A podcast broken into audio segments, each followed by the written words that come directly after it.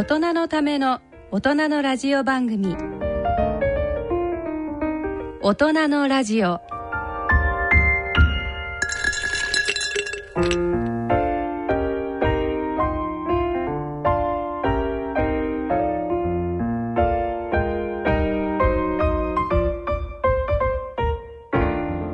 ご機嫌いかがでしょうか？氷香です。ご機嫌いかがでしょうか？奈良正治です第4土曜日のこの時間は人間ドック学会理事長の奈良先生と予防医学をテーマにお送りしています。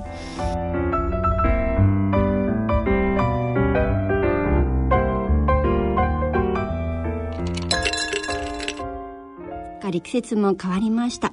奈良先生にとって10月はどんな1ヶ月でしたか、はい。私はね夏生まれだもんですから夏男なんですよ、夏大好き男でね、秋になるとなんとなく寂しくなりましてね、で実はあの前にも話したんだけど去年の12月に家内が亡くなりましたもんですからあの一人になりましてね、山埋め暮らしてるんですよ。で、ね、うちの息子がね親父かわいそうだからねたまには何か食べに行こうって誘ってくれるでしょと誰が払うかって僕ですよね。それからでもね息子はいつもそうやってたらねあの軽井沢行こうってわけですよ。で軽井沢連れてかれたんです、それであるホテルに泊まりましてね、はい、で大変いい思いしてきたんですけども。何しろその軽井沢行った様変わりでね私はあの学生の頃から時々軽井沢行ってね楽しく過ごしたことがあるんですけどね。まあ軽井沢の様変わりにびっくりしました。思い出の地だった頃の軽井沢どんなイメージだったんですか？えっ、ー、とね昔はガッチャン軽便っつってね軽便鉄道がね、はい、あの旧軽井沢から上州三原まで行ってたんですよね。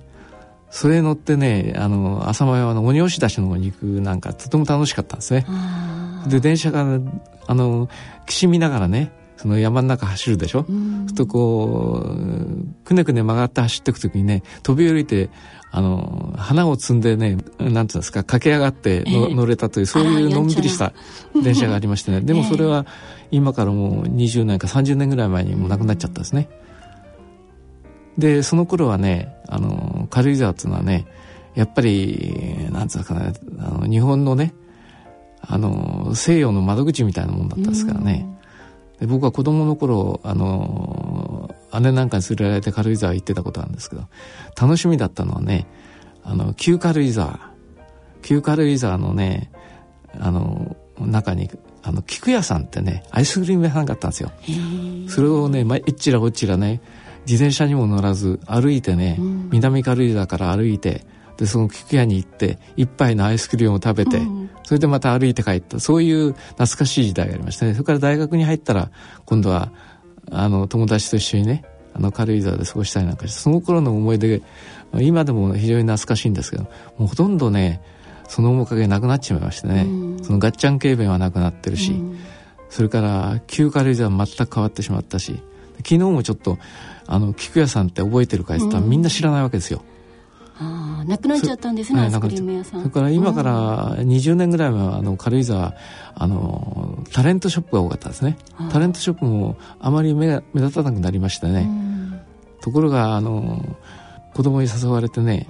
あの野菜の美味しいレストランっていうのがあるからそこへ連れてってやるって連れてもらった、でも驚いたのはね、確かに美味しい野菜がいっぱい出てくるんですけどねあの生のズッキーニとかねズッキーニってのはあのキュウリの化け物みたいなもんですよね、うん、そういうものとかそれからかぼちゃとかね。そういう生で食べさせてくれるんです。本当に美味しかったですね。あのドレッシングが美味しいから。でふっと思い出したのは私は1960年にアメリカに3年ほど行ったんですよ、はい、その時にまずびっくりしたのはねあのアメリカが非常に、まあ、繁栄の時代だったですかアメリカが、まず自動車がビュンビュン走ってんで驚いたしそれからあのでそこであのカフェテリア行ってねあのいろいろ好きなものを取って食べるっていうのを覚えたわけですね。そこで生野菜がいっぱい出てきて、ね、びっくりしたの。で生野菜っていうのはねあの日本人はそそれまで食べなかったんですよ。僕びっくりしたんですよ。その当時はね日本人は、うん、あの野菜を生で食べるとね海中の卵とか、はい、いろいろな虫の卵が入ってるから危ないと、それで食べてるうちに慣れちゃったんですね。それで3年ほどアメリカにいて帰ってきてね、で、その時はもう日本で、ちょうどオリンピックの年に帰ってきたもんですから、だから、日本でも生野菜を食べるようになったんですけど、うん、この間あるテレビ番組で、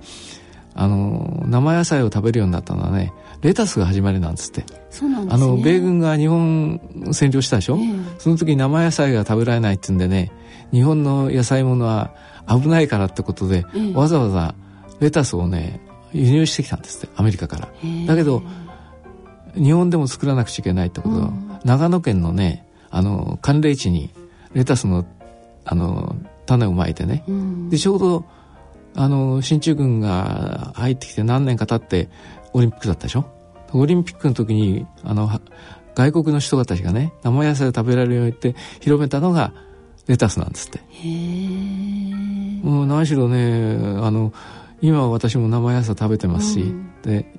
生あ野菜の美味しいレストランのわざわざ行ってね、うんうん、野菜食べてきたわけですよ、うん、だいぶそのやっぱり野菜を育てる環境が良くなってきて、ね、衛生的にも良くなってきたってことでしょうかね、えええ、そうですね。だから確かにあの野菜を生で食べるっていうのはね、うん、野菜の中にいっぱいビタミンとかねいろいろ入ってるんですよ葉っぱの酸と書いて葉酸とかね、はい、それからビタミン C とか、うん、そういうのが入ってるから火を入れるとねやられちゃう可能性があるんですよね、うん、だから生で食べるのが一番いいんですけどね。えっ、ー、と2日目にねあの息子がね嫁さんやあの自分の娘にサービスにねあのなんていうんですかあのブランド品がいっぱい集まってる、はい、アウトレットのモール、ね、アウトレットのねモールに行ったんですよ、えー、昔ゴルフ場だったと思われるところにあのすごい巨大なね、えー、モールができて、はい、驚いたのはねモールに行ったら女の人がいっぱいいるんですよ。えー、そこ日曜日だったもんですからね、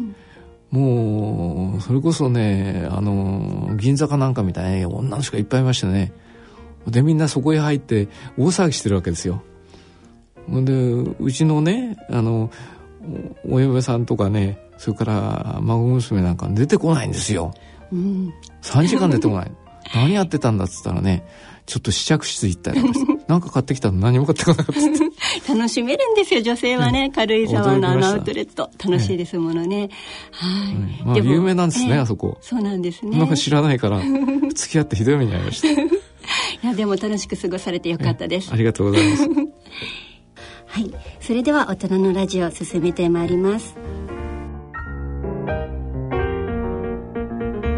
大人のための大人のラジオ。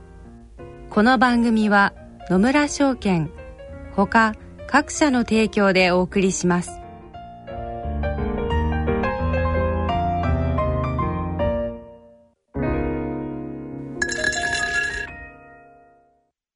野村。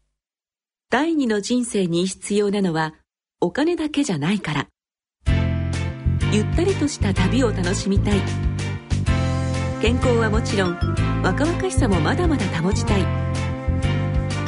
住まいをもっと快適にしたり相続のこととかもしもの時のことも考えておきたい。セカンドライフのために知りたいことってたくさんありますよね。あなたのハッピーなセカンドライフのために。野村証券の本支店では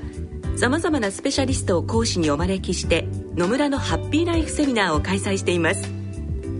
詳細はウェブで「野村のハッピーライフ」と検索してください。なお当セミナーではセミナーでご紹介する商品などの勧誘を行う場合があります。それの村に来てみ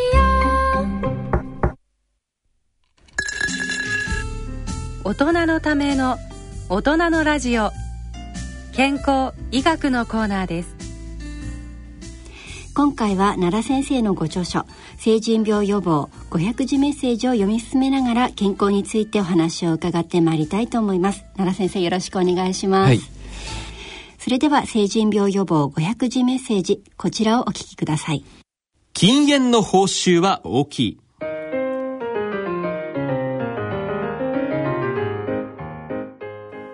禁煙ほど優しいものはないこれまで何百回でもやれた文豪マーク・トゥエインが言ったとされるこの有名なジョークほど、タバコをやめられる難しさをうまく表現しているものはありません。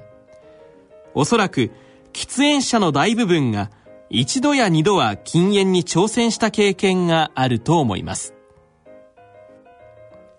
しかし、禁煙に成功した時の報酬は、その苦労を補ってあまりあるものです。1日20本以上吸っていた人が禁煙すると、禁煙後の年数が長くなるほど死亡率が下がることが統計により証明されていることからも、それはお分かりでしょう。タバコは酒と同じで、依存が強くなるほどやめにくいものです。一般に依存が強くなっている重症の喫煙者とは、毎日20本以上タバコを吸う人のことです。しかし現在では軽いタバコが普及し、また人によって吸い方も異なるため、本数比較よりも、むしろ症状の面で判断した方が良いでしょう。私が考える重症とは、起き抜けや朝食前のタバコが美味しい。寝タバコや夜中に目覚めた時にタバコを吸う。風邪でも吸わずにはいられない。タバコがないとイライラしたり眠れないなどです。こういう症状がなければ、たとえ20本以上吸っていても、まだニコチンへの依存はそんなに強くはなく、本気で禁煙に取り組むチャンスです。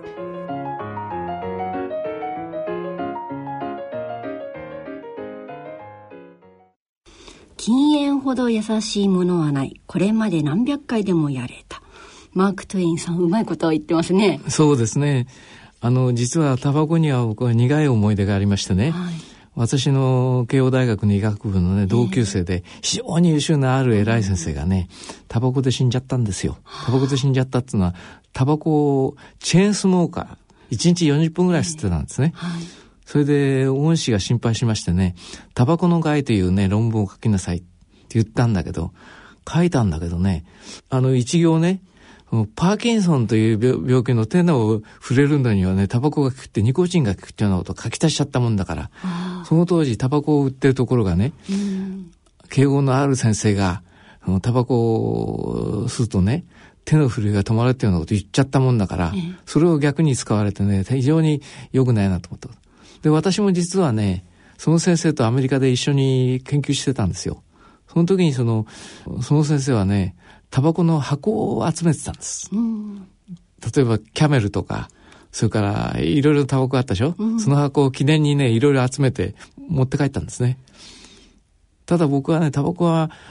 あんまり吸わなかったんだけど、その当時ね、あの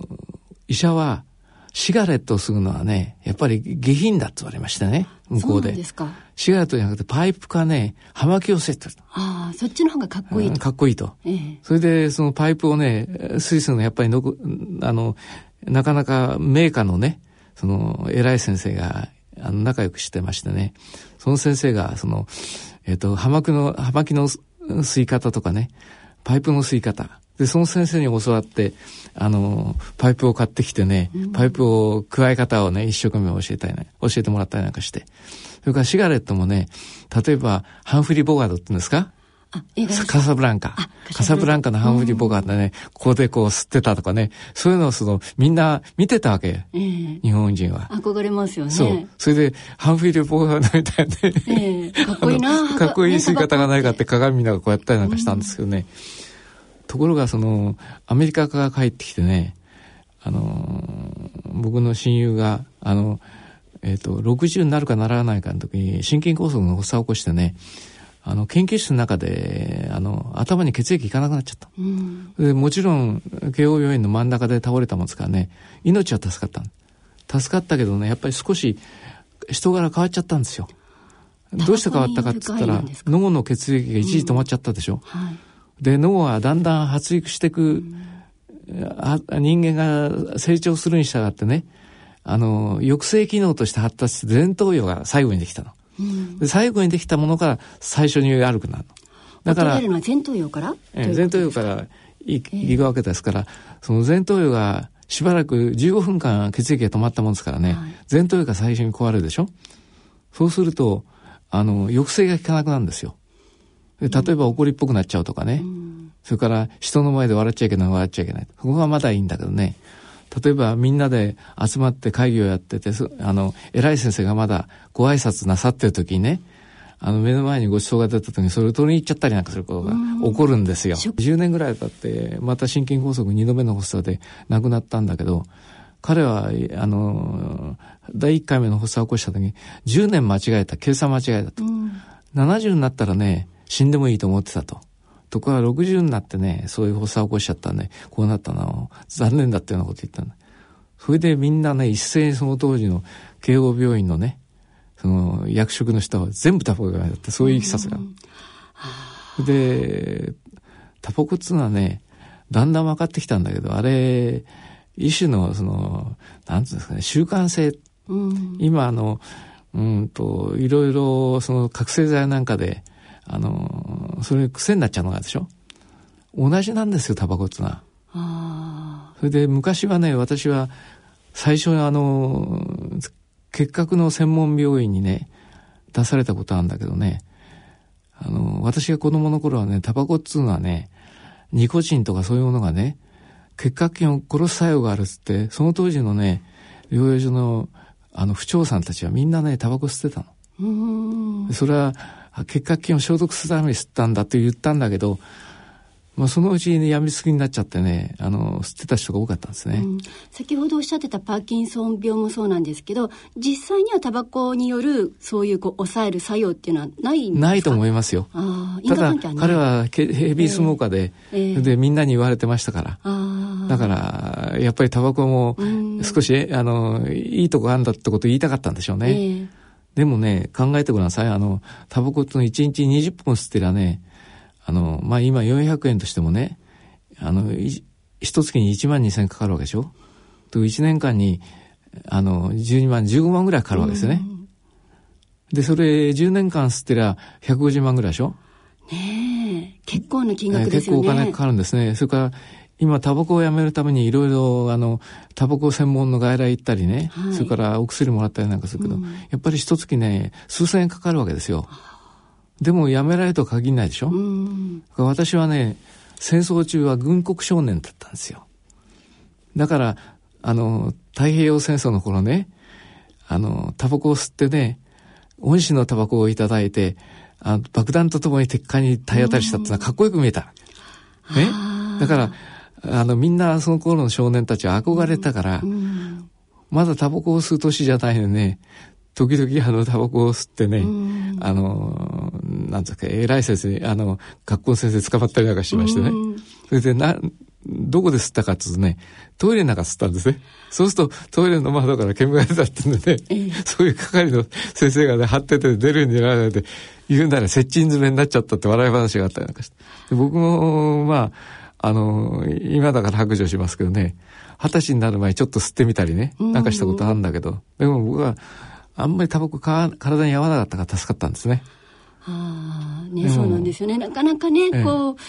小さい頃はタバコは憧れてしまったり、かっこいいなっていうイメージの方が先行しちゃうんですものね。ハンフリー・ボガのこう吸い方っていうのはね、えー、かっこよかったんですよ。その当時は、あの、アメリカから輸入したね、その、映画みんな見に行ってました。えー、それから、綺麗な女優さん、グレタ・ガルボとかね、マレーネ・デドリヒさん、タバコ吸うとこ見せるわけですよ。そうするとみんな憧れて吸っちゃうでしょ？だけどね、タバコって本当に良くない。うん、で、やっぱりなんでやめられないかって習慣性があるから。うん、で、これもちょっとこういうこと言うとね、怒られるかもしれませんけど、もしね、あの、お酒とタバコがなければね、あの、人気タレントのね、あの、男のタレントがいましたね、慶応での。すごく売れた。それから、あの、演歌歌手ですごいのがいますよね。はい、日本の演歌歌手のトップ、うん、その人たちが、それがなければ今でも生きてるだろうと、うん、と我々は言うんですよ。だから、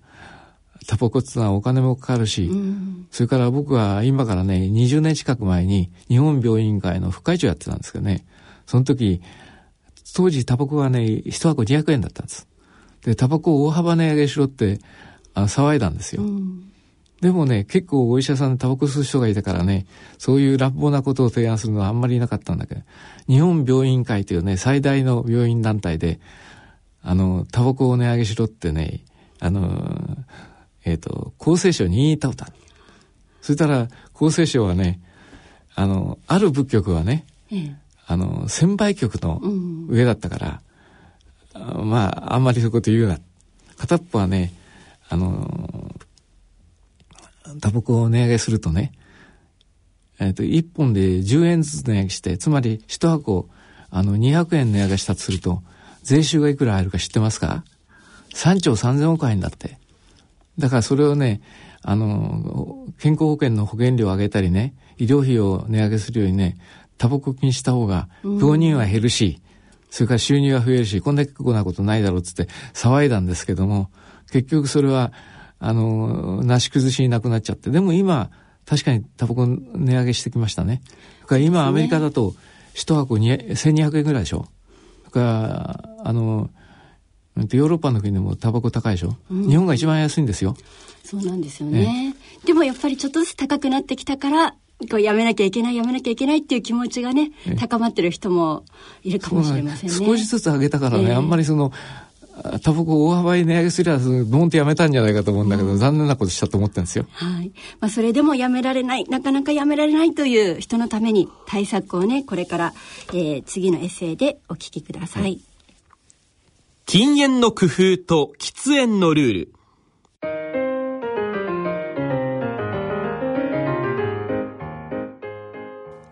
禁煙の決め手は強い意志以外にありません。この意志を持ち続けるには、一緒に禁煙に踏み切る仲間を作ったり、禁煙初日から禁断症状がピークになる3日目まで、物理的にタバコを遠ざけるなどの工夫が必要です。私の友人はタバコを吸いたくなると、タバコは吸わない、タバコは吸わないとお題目を唱えていました。旗から見ればバカみたいですが、口に出すことで心理的な暗示効果が生まれるのです。深呼吸がタバコを吸う時の呼吸動作に似ているので、深呼吸するとタバコへの欲望が一時的に消えるとの説もあります。また、水分をたくさん取ると体内のニコチンがよく排泄され、その分依存も軽減されて効果的です。それでもタバコがやめられず、禁煙のベテランに仲間入りした人はどうすればいいのでしょうか ?1、できるだけ軽いタバコ、フィルター付きのタバコにする。2、胸の奥まで深く吸い込まず、ふかすだけにする。3、1本のタバコは4分の1で消す。4、火をつけたままのタバコを置いておかない。ビタミン類、特にビタミン C をたくさん摂る。いかがでしょうか？あなたはこのルールを守っているでしょうか？少しでもタバコの害から身を守り、次には禁煙のベテランから本物の禁煙者に昇格されることを心からお祈りします。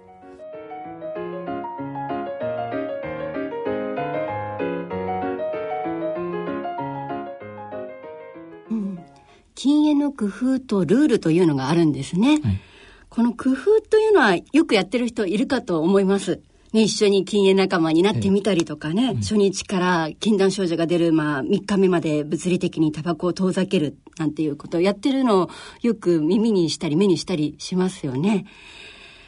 でもこのお題目っていうのは初めて聞きました。いや、実はね、この成人病予防500字って本はね、はい、今から20年ぐらい前に書いたんですよ。うん、で、今、成人病って言葉なくなりましたね。はい、生活習慣病に変わりましたね。その時20年前に私が書いたやつですから、もう相当遅れてんですよ。で、今私がね、タバコやめる容量はね、あと1本吸ってから、あの、やめようっつうのはね、ダメだよと。ああ、ダメですか。うん、パッとね、タバコの箱捨てろと。箱ごと箱ごと捨てちまえと。だから私はよく、あの、患者さんがタバコ吸ってるのを見るとね、ふっと胸のポケットに手を突っ込みましてね、その患者さんの、タバコをあれしてね、これ良くないよってポイッと紙くずか捨てちゃうんですよ。ダメですよ、乱暴だっつうんだけど。でも、本当にそういう気持ち、気持ちでやらなくちゃダメだけど、その、成人病診察室の時にね、その、書いたの、タバコっつうの1本吸うとね、5分寿命が短くなるよ。うん、でもそれをね、脅かしに聞くと思ったら聞かなかったんです。考えてみたらね、5分早く死んだっていいと思ったんです、みんな。ね、うん、だけど、タバコを吸ってるヘビースモーカーはね、確かに寿命が短くなる。でも、例えば30、40の人にね、あなた死ぬのね、その何年か、あの、先になる、早くなるよって言ったってピンとこないですよ、別にみんな。うん、だから早くやめちまえと。お金かかるよと。うん、それからタバコ吸うんだったらね、そのお金貯めといてね、あの、家族旅行かなくした方がいいんじゃないかと。うん、それから、女性がタバコ吸うとね、やっぱり、あの、体に持ってる卵子に影響があるってことも分かってきて、あの、女性がタバコ吸うと、あの、今度は生まれてくる子供に影響があるってことも分かってきた。うんうん、だから、まあ、脅かすんだったら思い切ってね、あんたね、早くタバコやめちめえと、うん、やめた方がいいですよと。そういうことで、ははっきり言った方がいいと思うんだけど、だから、タバコをね、吸うとこれだけお金かかるんだよと。うん、1年間に十何万かかるんだよと。10年かかったら大変だよと。そうすりゃ、ねあの、あなたの欲しがってるスポーツカーでも買えるじゃないの、うん、っていうようなことを言う方もあるし、それから、あの、私はね、そのタバコ禁煙運動の旗を振ってた時にね、あの、日本の火災のね、かなりの、あの部分がね、タバコなんですよね。特に山火事とか、ああいうところのタバコはでしょ、えー、あ火事、あの、火事があるでしょ、はい、あれはあの、ね、あの、吸い殻を、十分消さないで捨てたりなんかするのが非常に多いと。だからタバコっていうのは百害無益でね、あの、もしタバコを全く日本人が吸わなくなったら、あの山火事とかそういうもの随分減るだろうと。それから寝タバコでお年寄りが亡くなっちゃうことあるでしょ？あ、ね、タバコ吸わなきゃいいんだろうって話するんですけどね、うん、私は一時警察医やってましたからね、警察医でいろいろあの検証するときにね、タバコ吸って寝タバコでこの人布団が燃えちゃって死んじゃったっていうのはよくあったんです。あ、そうなんですね。だからやめた方がいいですよね。えー、それからやっぱりタバコってのはこのこの頃ね、こういうこと言うんです。あの、中国本土でね、PM2.5 が上がって大変だと、うんはい、北京じゃ北京マラソンの時もね、うん、マスクかけてマラソンしたらみんな途中で落語しちゃったとか、うん、そういうことも今言ってますよね。タバコってのはあの PM2.5 そのものなんですよ。だから PM2.5 どころじゃなくて PM1.5 も入ってんだろうと。粒の細かいゴミですよね。だからそういうのが入ってるからね、さっさとやめちまえと。あなたね、1日に20本吸ってりゃね、中国のどっかの都市に住んでるのと同じだよと。空気が悪いところにいるのと一緒っていうことですね。だからさっさとやめた方がいいよって脅かすんです。えー、はい。続いてはこちらをお聞きください。現代はストレス時代。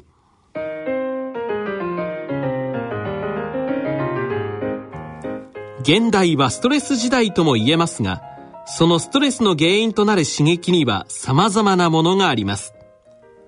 過労、騒音、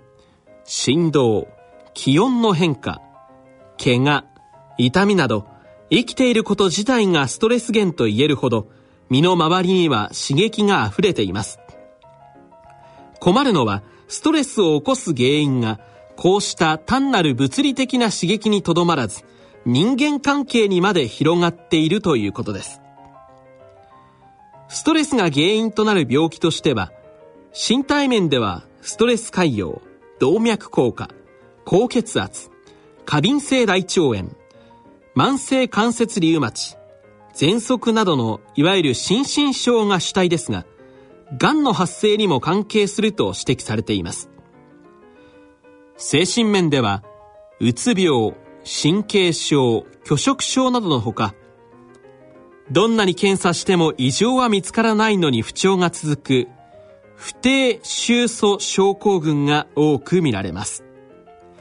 こうした病気は、もちろんストレスが唯一の原因ではなく、その人の遺伝的素質や日常生活の不節制などがストレスと組み合わさって生じると考えられます。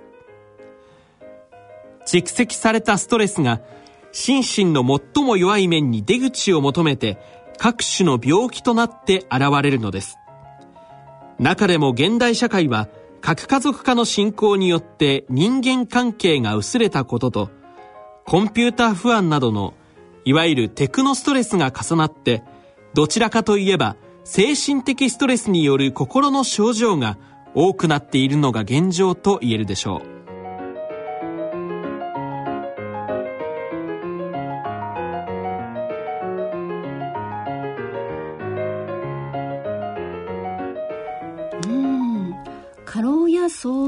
振動、気温の変化、怪我、痛み、こんなものもストレスの原因になるんですね。はい。そしてストレスが原因になる病気ということで、身体面、精神面、いろんなところにも影響が。はい、確かにそうなんですけどね、うん、僕に言わせるとストレスをね病気の原因するってのはやっぱりね良くない。そうなんですか？良くない。あのストレスがなかったらね人間は進化しなかったんですね、あのストレスがあることによってそれに対応するためにあの人類が進化してきたわけですよ、はい、ね？だからストレスが全くないところでね、うん、暮らしてる生き物ってのはみんなね、進化しないんですって。ということも分かってきた、最近。だからストレスっていうのはね、ある意味じゃ進化のエネルギーなんですよ。ただ、課題だとやられちゃうわけですね。で、私はね、あの、結構ストレス多い立場だったんですけども、あの、20年近く副院長とか病院長ってやってまして、ストレスの中にさらされてたわけですよ。うんで、随分ね、ストレスにさらされて嫌になっちゃうこともあったんだけどね、考えてみたらそれで、あの、だんだんストレスに対応できるようになってきて、たくましくなってきたわけですね。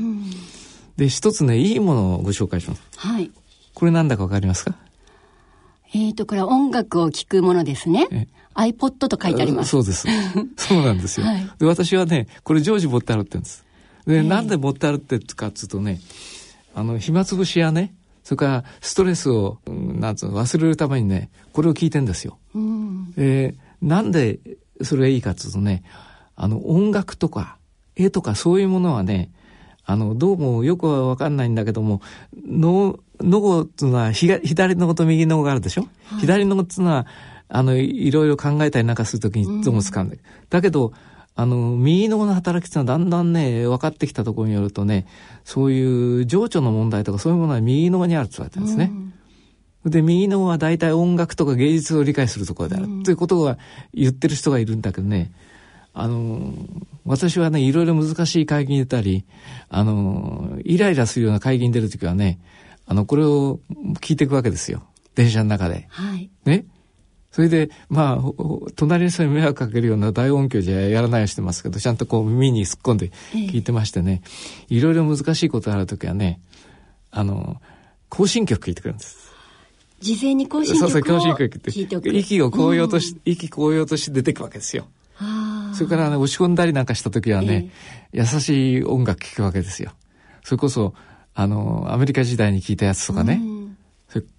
それから昔のその流行歌を聴いたりなんかして喜んでるわけ。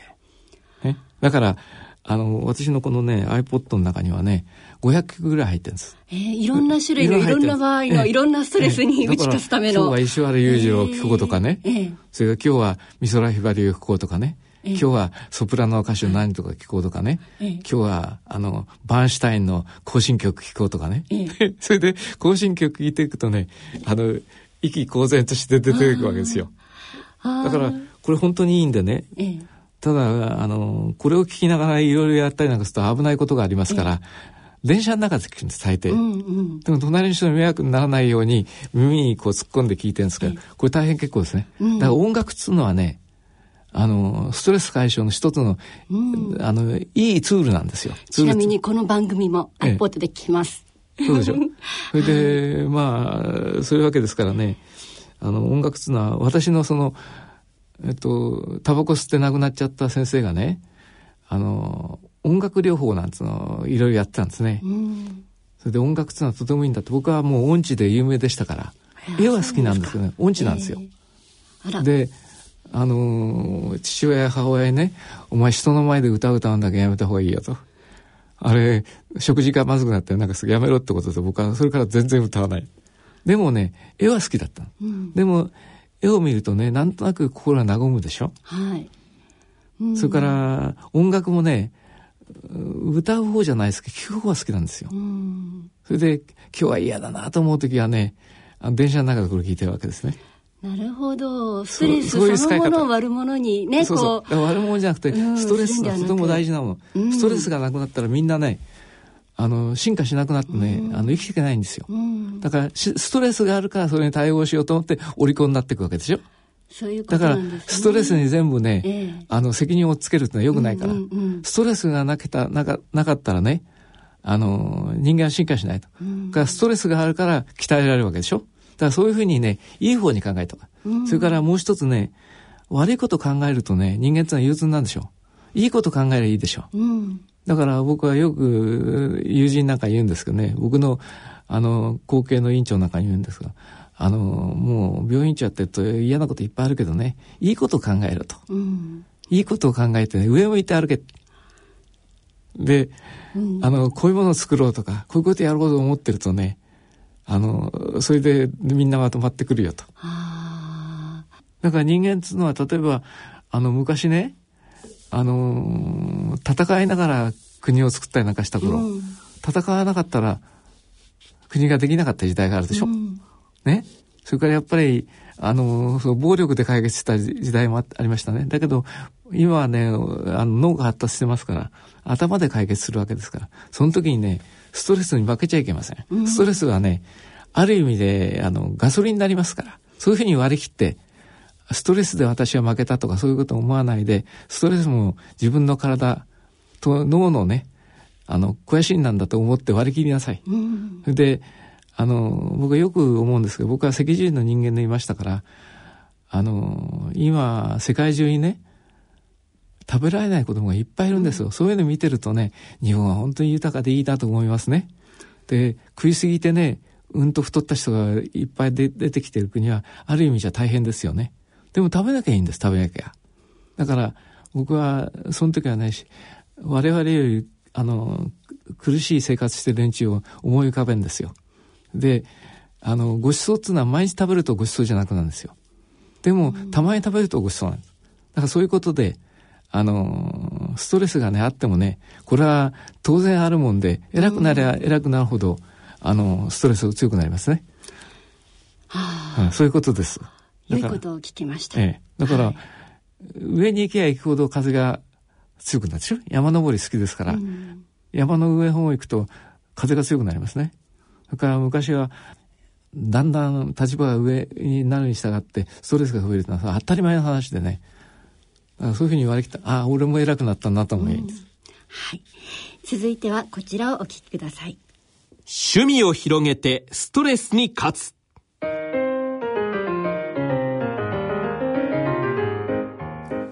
意外にストレスに弱いのは責任感が強く真面目な頑張り屋です。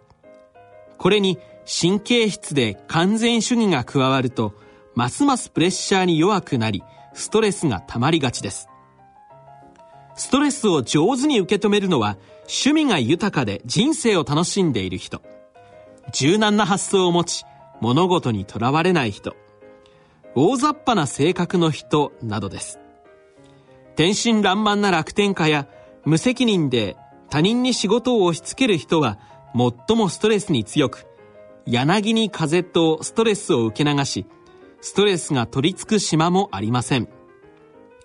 このように、ストレスと性格には大きな関係がありますが、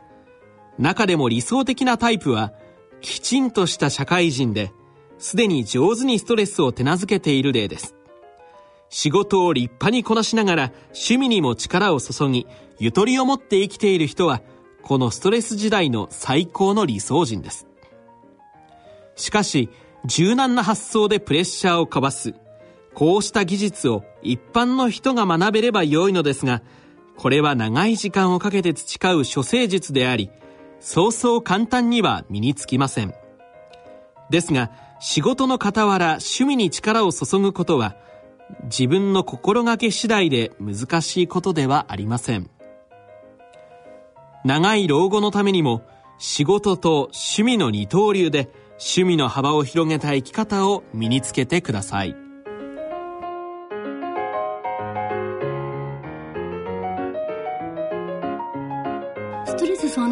そのものを断つという考え方よりは先生がおっしゃったようにストレスと上手に付き合うっていうことなんですね。でもやっぱり弱い方もいらっしゃるから、はい、その方たちにはやっぱり上手な対応として趣味があると。はいまああのストレスに弱いとかねストレスをどうこうっていうよりもねストレスを利用すると考えればいい自分が中心になってなんか世の中動かしてんだというふうに思うと、ストレスも気にならなくなるんですよ。利用する。利用する、うん、ストレスをうまく利用すると。だからストレスがなかったらね、やっぱりさっきも申し上げたように、うん、あの、進歩はないわけですから。はい、で、人間がこれだけ進化したのはストレスによって進化してきたから、うん、それを割り切ること。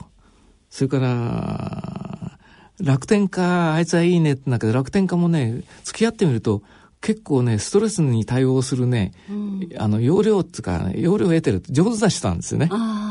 それから、あなたのその周りを見てね、例えば、あの、重役さんとか社長さんとか、はい、みんなストレスないわけないんですよ。うん、ね。上になればなるほどストレスが多くなってるから。その人はね、ストレスの、あの、解決の仕方っていうか、あの、どういうふうに対応したらいいかっつんで、な、中にはゴルフに来る人もいるでしょうし、あの、野球に来る人もいるし、あの、お相撲を見に行く人もいるし、それからいろいろ見る、見て喜んでる人もいるでしょうしね。だからそういう趣味は確かにストレスに、趣味は一つのね、あの、ストレス解消の方法の一つだと思って。だけど、積極的にストレスをね、利用することを考えた方がいいんじゃないか。うん、で、さっきも言ったように、下の人のこう考えると、自分より貧しい人とかね、食べられない人のことを考えたら、あ幸福だなと思うだけでもストレス解消になりますよね。うん、それから、昔が駆け出しの時には、あの、こんな難題はなかったよなと。今、あの、結構いろいろ難しいけど、偉くなったせいだよなと思えばいいんでね。うん、だんだんそういうのが増えてくるんだと思って。それからね、僕が驚いたのはアメリカ行った時にね、あの、まあ、後に本を書くときに使ったんだけど、ストレスの番付っていうのがあったんです。はい。ストレス表っていうのが。はい。で、私が日本人で、日本の、日本人の考えてるストレス、ストレストレス番組と、番、番付とね、あの、アメリカ人の有名な学者が作ったストレス番付と全く違ってたの。で、アメリカトップはね、何がトップだと思います？何でしょう？あの、離婚とかね、それからその、近親者とのトラブル。それがトップなんですよ。それで、あのね、えっ、ー、と、警察に捕まって収容されるとかそういうのは下の方なんです。うん、で、日本人はね、そっちの方が、あの、重いでしょ？例えば、日本人は恥を知るとこなんて言ってたから、誰かに捕まったとか、うん、それからあいつは悪いことしたんだってのはストレスよね。ところが、あの、アメリカの人のね、ストレス番付っていうのはね、あの、えっと、家内とのね、家内とか、あの、奥さんとのね、離婚とか死に別れっていうのはストップなんです。で分かんなかったんです、僕も。えー、で、今のね、あの、子供たちの世代になってみたらね、あの、家族が大事だってなってきましたね。はい、昔は仕事が大事で、責任が大事だってこと言ってたでしょ？でも日本もだんだんそうなってきて、総理大臣が女性を大事にしろとか、奥さん大事にしろって言いますよね。なるほど、なるほど。社会の価値観とともに、ストレスもやっぱり変わってくるんですね。そうなんです。私も実は、あのー、49年付き添あの、連れ添ってた女房を死なれちゃったんですよ。えー、はい、おっしゃって、ね、ところそしたらね、さすがの僕もね、くさっと参ったんですよ。それで立ち直るにやっぱりね、半年ぐらいかかったんですね。でもね、考えてみたらね、やっぱりその、その当時アメリカの偉い先生が言ってたね、夫婦のね、あの、死に別れとか、あの、生き別れってのは非常にすごい、すごいストレスなんだって、初めて分かったの。ね。それで、例えば子供との、あの、別れとか、そういうものなんか上にあるわけですね。ところが、その、うんと、初めて分かったんだけども、やっぱり、あの、やっぱり人は一人じゃ生きられないって言いますけどね、いろいろな人とこう、あの、関わりを持ちながらやってるわけでしょ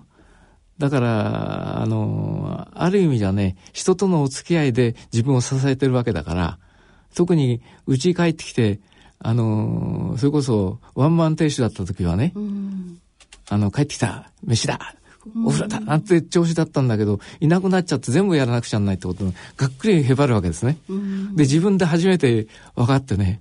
あの、なるほどと思ったんですけど、やっぱり一番大事なのはね、家族なんですね。お辛いでしょうけど、奈良先生はその奥様を亡くされた悲しみってどうやって乗り越えてきてらしたんですか？だから、その好きな音楽聴いたりね、えー、それからなんかこう、あの、やろうと思うことやるわけですよ。で、いろいろやってると気が紛れるわけでしょ、うん、それからやっぱり好きなのはねやっぱりストレス解消にはあの音楽とね絵ですよね、うん、だから芸術っていうのはねやっぱりなんで芸術が非常に大事になったかって言ったらストレス解消解消のね、うん、一つのツールになってたんです。昔の人も、だから戦国武将がね絵を大事にしたりそれから彫刻とか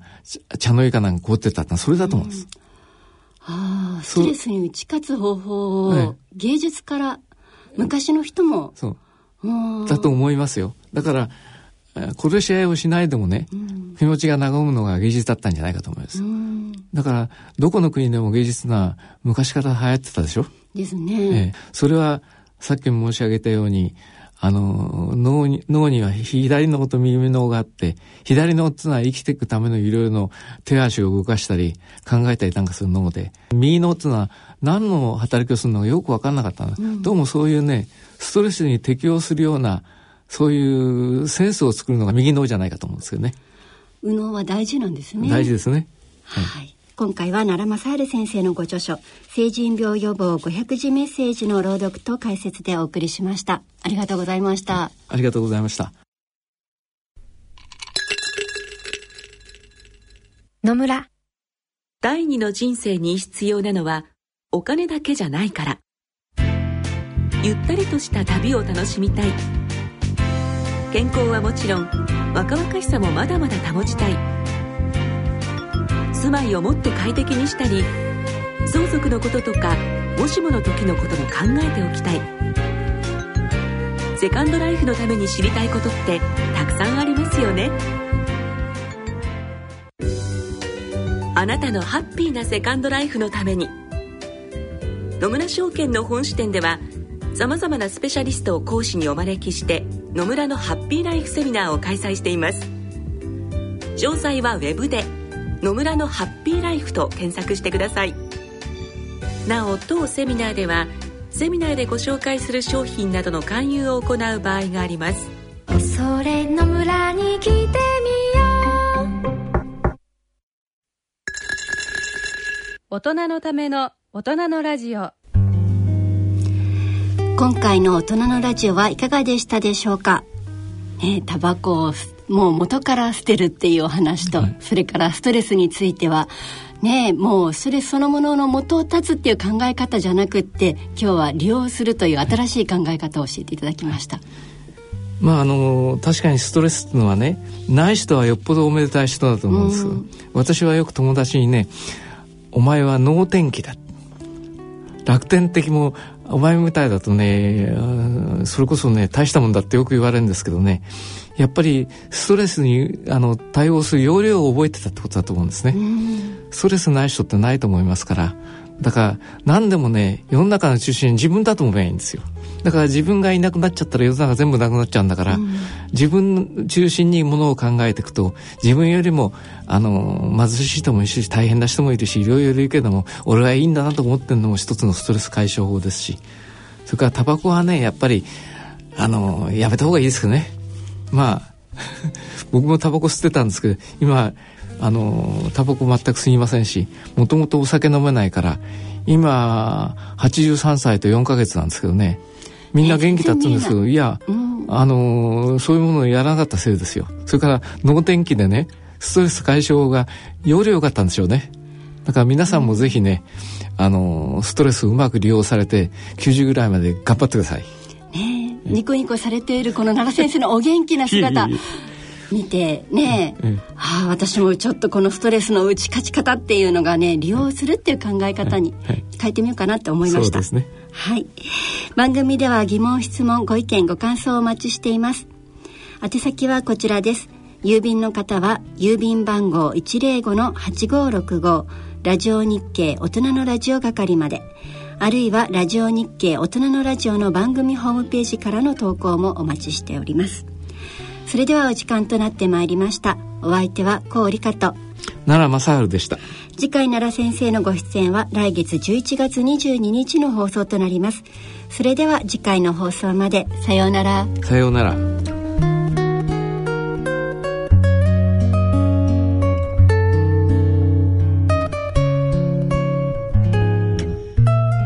人のための大人のラジオこの番組は野村証券ほか各社の提供でお送りしました。